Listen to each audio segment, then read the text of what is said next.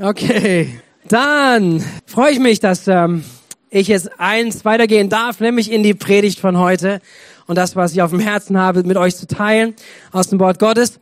Und ich möchte anfangen mit einer kurzen Story äh, von von uns. Wir wir durften im Urlaub sein und wir haben es sehr genossen als Familie. Vielleicht sieht man es noch ein bisschen, ähm, bin noch ein bisschen braun. Wir haben es dieses Jahr überlegt, wir haben dieses Jahr überlegt, dass wir ähm, auf die Insel fahren, die wir echt lieben. Wir, wir lieben Mallorca, wir lieben einfach, als, als, als unsere Kids klein waren, sind wir schon dort gewesen und wir lieben das Wetter, wir lieben die Sonne, wir lieben das Meer und, ähm, und wir haben dieses Jahr überlegt, dass wir mal ein Abenteuer wagen. Wir fahren mit dem Auto.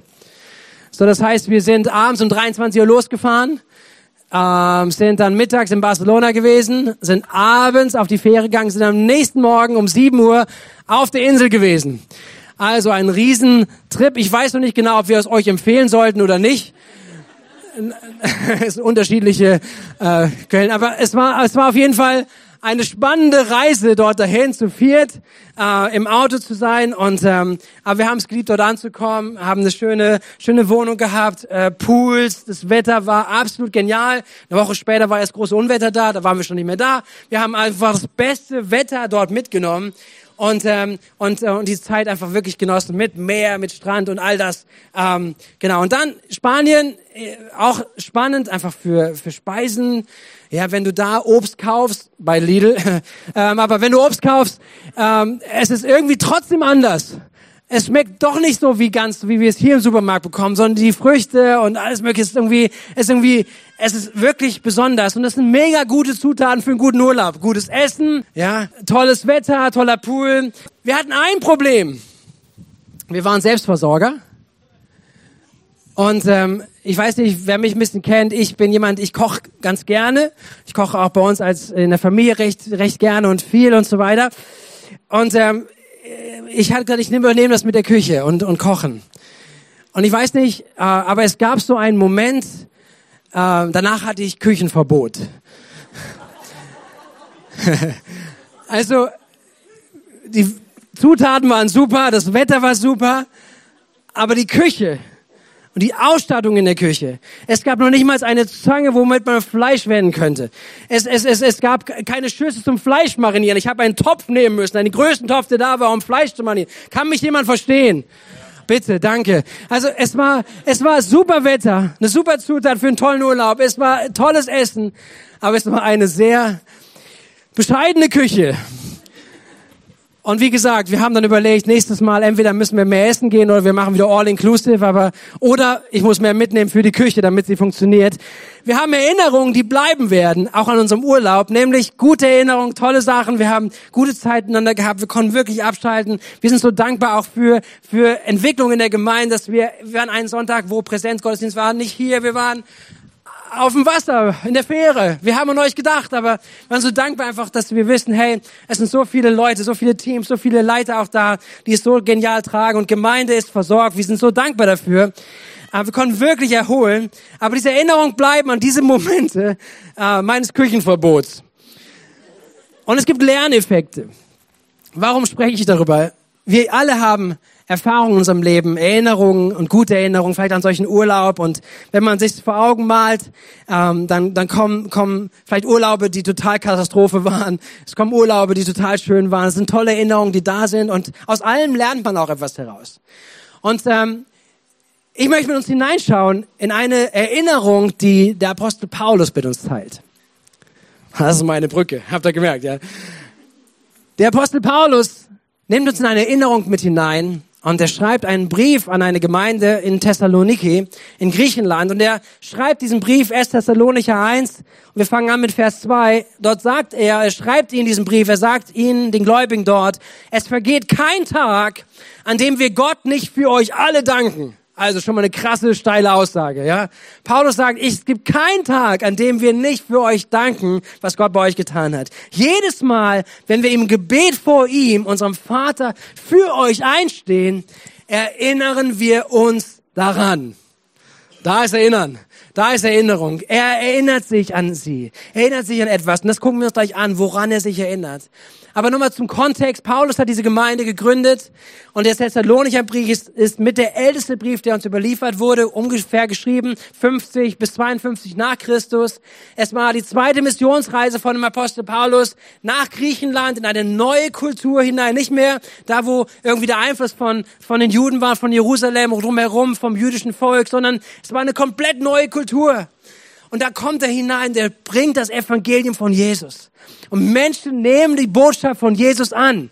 Teilweise Juden, aber ganz viele auch die Heiden waren, die nichts damit zu tun hatten mit dem Gott der Bibel, sondern sie nehmen ihn an, sie kommen zum Glauben, eine neue Gemeinde entsteht. Und Paulus kann nicht lange da bleiben, sondern Paulus wird verfolgt aus den Städten, die davor, wo er vorher gewesen ist. Menschen äh, bringen Lüge über ihn und sie wird verfolgt, die Gemeinde wird verfolgt und so muss er schnell fliehen. Und was er dann nach äh, wiedergibt in seinen Briefen auch, ist, dass er sich Gedanken macht um die Gemeinde. Was ist jetzt mit den Gläubigen? Was passiert mit ihnen? Sind sie noch dabei? Glauben sie noch?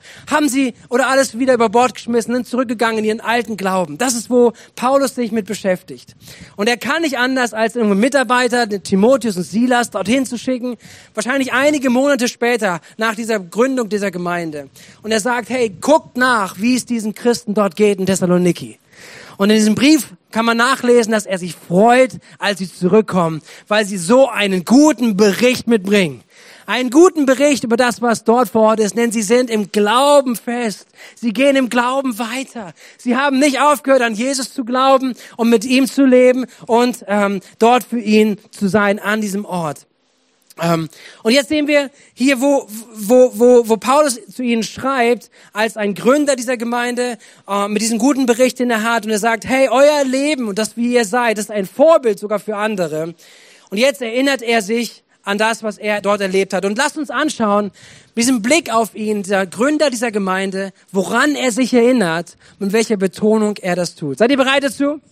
Darum geht's. Welche Erinnerung hat Paulus, wenn er an die Christen dort in Thessaloniki nachdenkt? Nämlich, ich erinnere mich oder wir erinnern uns daran, wie entschieden ihr euren Glauben in die Tat umsetzt. Zu welch unermüdlichem Einsatz ihr aus Liebe bereit seid und wie standhaft euch die Umsetzung macht, dass Jesus Christus, unser Herr, wiederkommt. Ja, Geschwister, ihr seid von Gott geliebt. Wir wissen, dass er euch erwählt hat. Paulus erinnert sich. Und hier sind markante Aussagen, an die er sich erinnert. Und wir sehen, es ist ein Thema, was Paulus hat. Er erinnert sich wörtlich an Glaube in Tat, in Werken, an Liebe im unermüdlichen Einsatz und an Hoffnung, die standhaft macht. Und das ist spannend, oder? Wir kennen das. Paulus sagt an anderer Stelle, alles vergeht, eins bleibt. Es bleiben Glaube, Liebe, Hoffnung. Paulus spricht immer wieder, wenn wir das mal lesen, auch in anderen, aus anderen Briefen, er geht immer wieder auf so einen, einen Dreiklang von drei Themen, die ihm besonders wichtig sind. Es ist Glaube, es ist Liebe und es ist Hoffnung. Und genau das ist, was er hier bei ihnen sich anschaut, was er zu ihnen schreibt. Das, woran er sich erinnert, ist, wie sie im Glauben Werk gegangen sind. Er erinnert sich daran, wie sie in Liebe und äh, diese ausdrückt haben, und zwar in einem unermüdlichen Einsatz und in der Hoffnung, die sie standhaft gemacht hat. Das ist dieser Dreiklang, den Paulus hat und diese drei Zutaten, das ist meine Predigt mit dem Titel, diese drei Zutaten für eine lebendige Nachfolge. Wenn du mitschreibst, nimm das gerne mit, nimm dieses Thema mit auf, mach darüber Gedanken, nimm es heute mit. Ich glaube, dass Gott heute zu dir sprechen möchte, auch in diesem Thema. Drei Zutaten für eine lebendige, für eine lebendige Nachfolge. Seid ihr bereit dazu? Ihr könnt ruhig ein bisschen mitmachen noch, dann weiß ich, dass ihr da seid, dass ihr es mitnehmen werdet. Drei Zutaten. Also gutes Wetter, gutes Essen, gute Küche. Drei Zutaten für eine lebendige Nachfolge. Das Glaube, Liebe, Hoffnung. Lasst uns anschauen, wo Paulus darüber spricht, über das Thema von Glaube. Und zwar ist hier Glaube nicht mit einem theoretischen Wissen gemeint. Nicht auch mit einem etwas, was nicht nachvollziehbar ist, sondern was alles nur im Verborgenen oder im Inneren abspielt, sondern Paulus bringt hier etwas zusammen. Er sagt Glaube, welche in die Tat umgesetzt wird. Glaube, der im Inneren stattfindet, nämlich im Unsichtbaren, in dem, wie Gott zu uns spricht und Gott uns begegnet in seiner Wahrheit, durch sein Wort, durch die Bibel, durch den Heiligen Geist, dass er spricht. Also Wahrheit ist da, sein Wort ist da. Aber wenn es nur da bleibt, vielleicht in unserem Kopf, dann bleibt es da. Aber es muss von unserem Kopf in unser Herz und durch unser Herz kommt es in Aktion. Das ist das Werk des Glaubens, worüber hier Paulus spricht. Und das ist so wichtig. Und er sagt, ich habe es bei euch gesehen. Es ist da, es ist vorhanden und er ist begeistert darüber, was er bei ihnen gesehen hat, weil sie das Wort gehört haben und es im Glauben umgesetzt haben.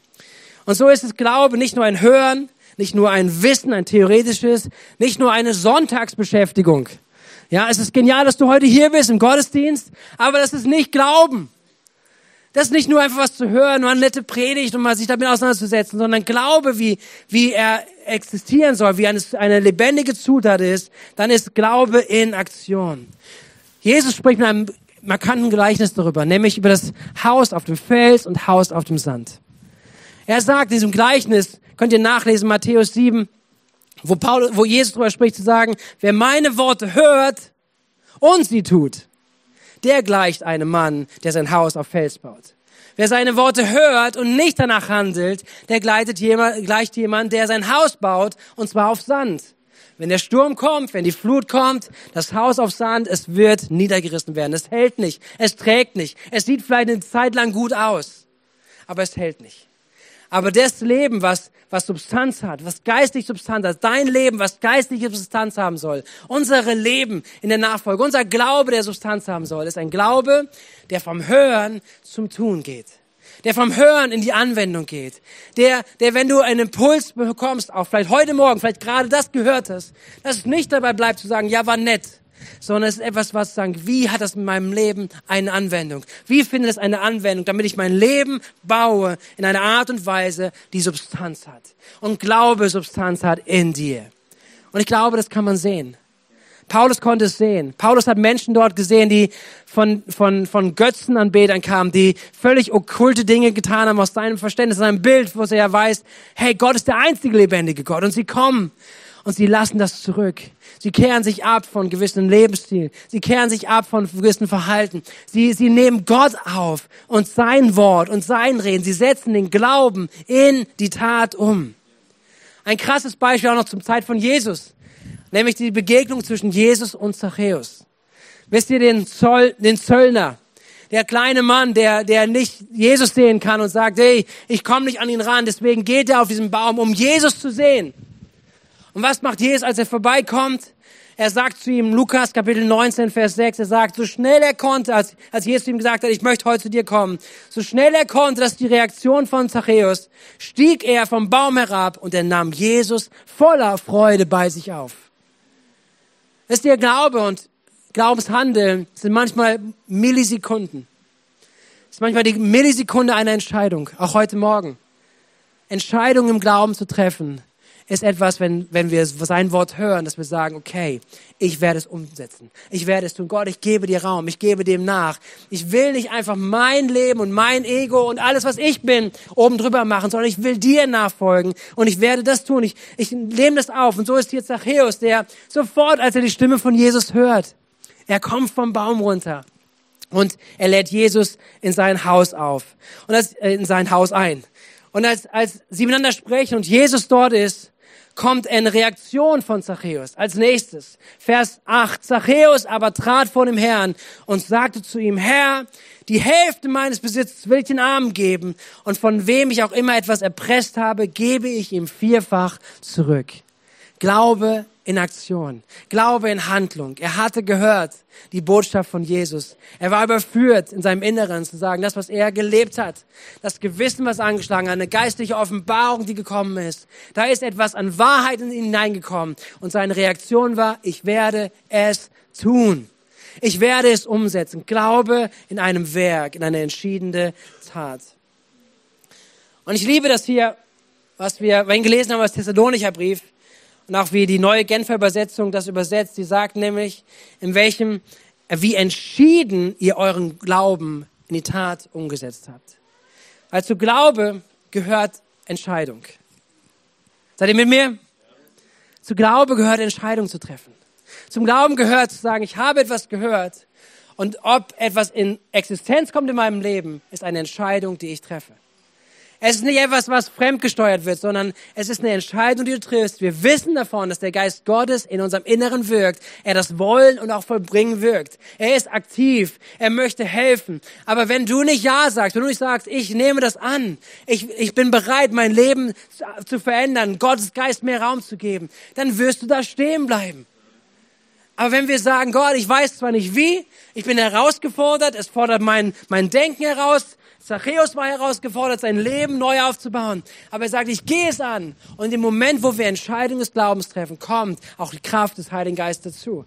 Werden wir deswegen immer alles perfekt haben? Nein. Wir werden immer noch scheitern können, wir immer noch fallen können. Aber wir dürfen immer und immer wieder aufstehen und im Glauben weitergehen. Amen. Das ist, was Paulus hier anspricht. Er sagt, das sehe ich in euch eine Zutat für ein lebendiges Christsein, für eine lebendige Nachfolge, nämlich der Glaube, der entschieden zur Umsetzung kommt. Und ich möchte dich ermutigen und nachfragen, wie es in deinem Glaubensleben aussieht. Hat Glaube noch Konsequenzen in deinem Leben? Gibt es Auswirkungen dessen? Oder, oder das ist die Herausforderung, in der wir alle leben, ist die, die Menschenfurcht, was Menschen von uns denken, was Menschen über uns denken, was dein Freund über dich denkt, deine Freunde über dich denken, was Nachbarn über dich denken. Und bevor sie irgendwas Komisches denken, mache ich das vielleicht nicht.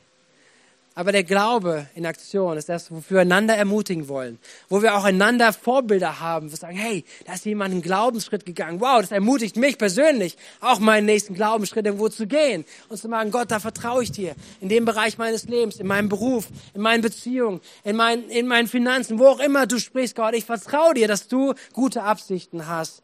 Dass wir wissen, er hat uns freigekauft für ein Leben in Freiheit. Dass wenn Gott spricht zu dir, wenn sein Geist zu dir spricht, zu mir spricht, dann hat er gute Absichten. Er möchte ein Leben der Freiheit bringen. Deswegen, eine Zutat ist zu sagen, Gott, ich vertraue dir und unserem Glauben ein Werk zu geben. Die zweite Zutat, ihr seht, wir kommen schnell voran. Wir schaffen das zeitlich gut heute. Die zweite Zutat, die wir uns anschauen, die Paulus hier anspricht, ist die Zutat von Liebe. Glaube, Liebe. Und zwar sagt er sie nicht nur die Liebe, die die einen netten Umgang miteinander ist und, und man, man redet freundlich zueinander, man ist, man ist auch wirklich lieb zueinander, sondern von der Liebe, wo er hier spricht, ist diese im Griechischen das Wort Agape. Ähm, Miladen hat vor einigen Wochen über diesen Begriff auch nochmal kurz gesprochen. Diese Agape-Liebe ist die Form der göttlichen Art der Liebe nämlich sie ist bedingungslos, sie ist hingebungsvoll, sie ist etwas, was, was so, was so unvorstellbar ist, weil es die Liebe ist, wie Gott uns liebt. Und Paulus sagt dazu den Christen, er sagt über sie, er sieht in ihnen, er erinnert sich daran, wie sie diese Glaube, diese, diese, diese Liebe, diese Agape-Liebe in unermüdlichen Einsatz gelebt haben. Liebe ist eine Frucht, die heraufkommt, wenn wir Gott begegnen.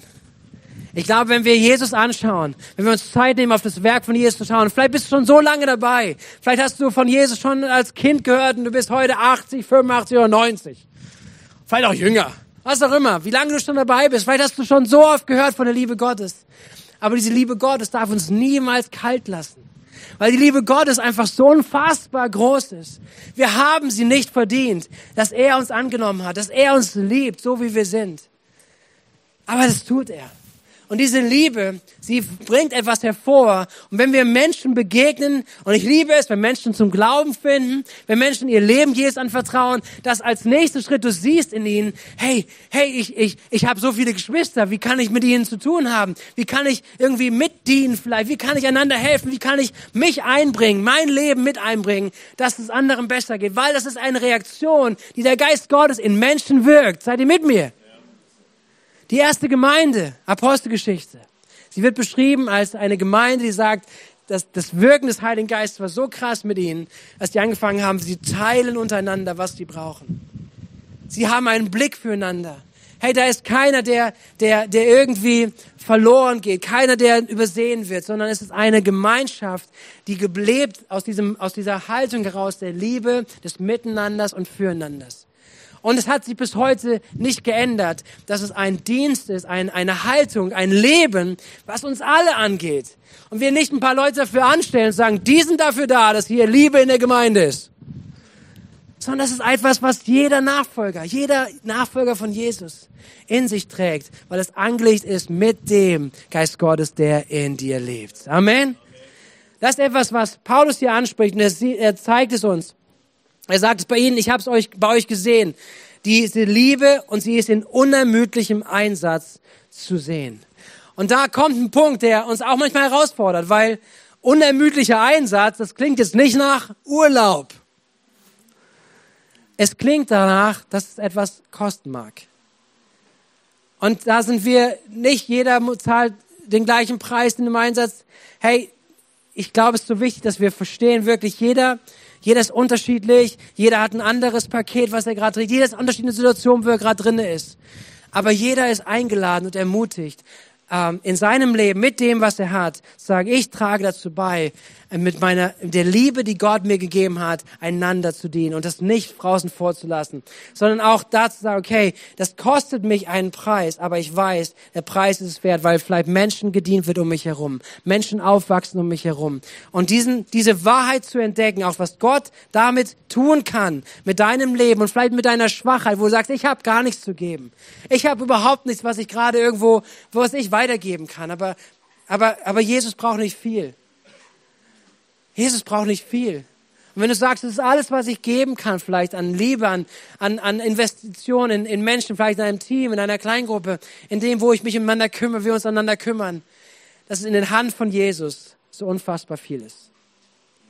Jesus brauchte nur ein paar Fische und ein paar Brote, um über 5000 Menschen satt zu machen. Aber er brauchte alles von diesem Jungen. Und ich lade uns ein, auch das zu sehen, für uns selber zu sagen, wo ist diese Zutat der Liebe in unserem Leben?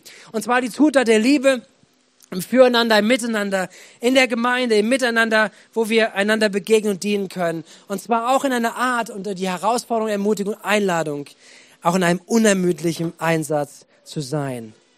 Und lasst uns da ermutigt sein, dass es lohnt sich, auch zu wissen, einander zu dienen, einander zu unterstützen, im Glauben zu ermutigen, füreinander da zu sein, auch als Gemeinde, ist etwas, was Jesus baut, was Jesus ehrt, was Jesus nutzen wird und kann. Und wenn du merkst, vielleicht gerade diesen Punkt, da ist Enttäuschung, da ist Frustration, da hast du erlebt, wie vielleicht du probiert hast, irgendwie Menschen deine Liebe zu geben und du bist auf Ablehnung gestoßen. Du bist enttäuscht von Menschen und zu lieben, so wie, wie es hier steht, mit unermüdlichen Einsatz und Einsatz zu geben, das fällt dir sehr schwer. Da glaube ich auch heute Morgen, wir können dafür beten, dass Gott etwas Neues in dir anstößt. Dass Gott heilt, dass Gott verändert, dass dein, dein Herz, dass, dass er sein, dein Herz berührt und dass er dich lehrt, dass er dir zeigt, wie groß seine Liebe zu dir ist und dass er dir hilft, vielleicht einen nächsten Schritt zu gehen, zu sagen, wie kann mein Leben das widerspiegeln? Diese Zutat von Liebe. Und jetzt sind wir beim dritten Punkt, die dritte Zutat. Und die dritte Zutat ist Hoffnung. Sagt mal gemeinsam Hoffnung. Wir haben Glaube, wir haben Liebe und wir haben die Hoffnung. Und die Hoffnung ist mehr als ein Wunschdenken. Es mehr als nur positiv zu denken, ja, hoffentlich wird das Wetter gut.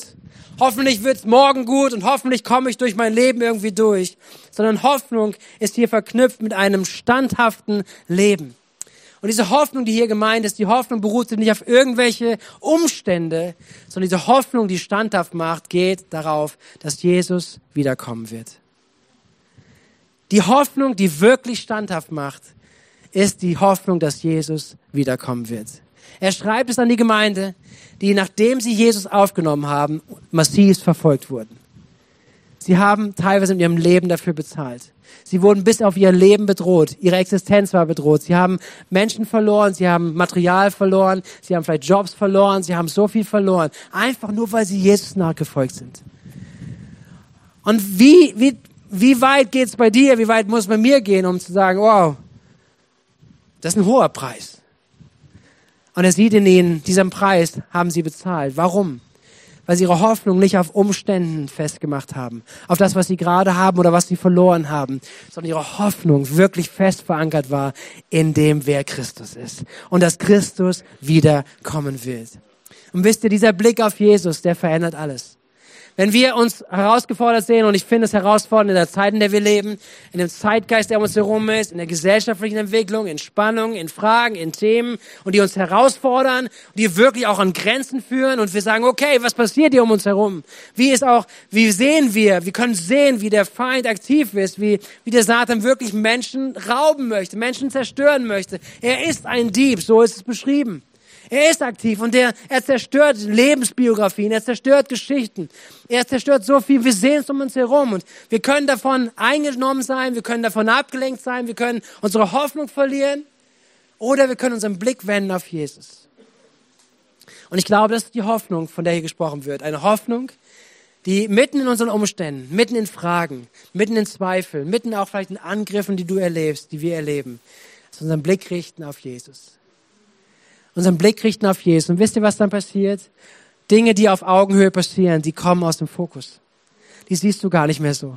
Sie verlieren ihre Kraft. Unser Blick auf Jesus ist. Und zwar auf Jesus, der in den Himmel gefahren ist, wie es heißt, von dem er wiederkommen wird.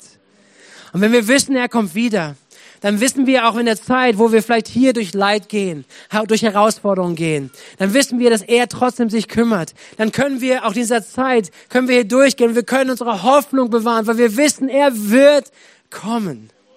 Es gibt eine krasse, krasse Geschichte über Hoffnung von einem äh, Grubenunglück 2010 in Chile wo, ich glaube, über 60 Menschen, Grubenmitarbeiter, ähm, verschüttet wurden und sie 60 Tage lang nicht wussten, ob irgendjemand sich kümmern wird.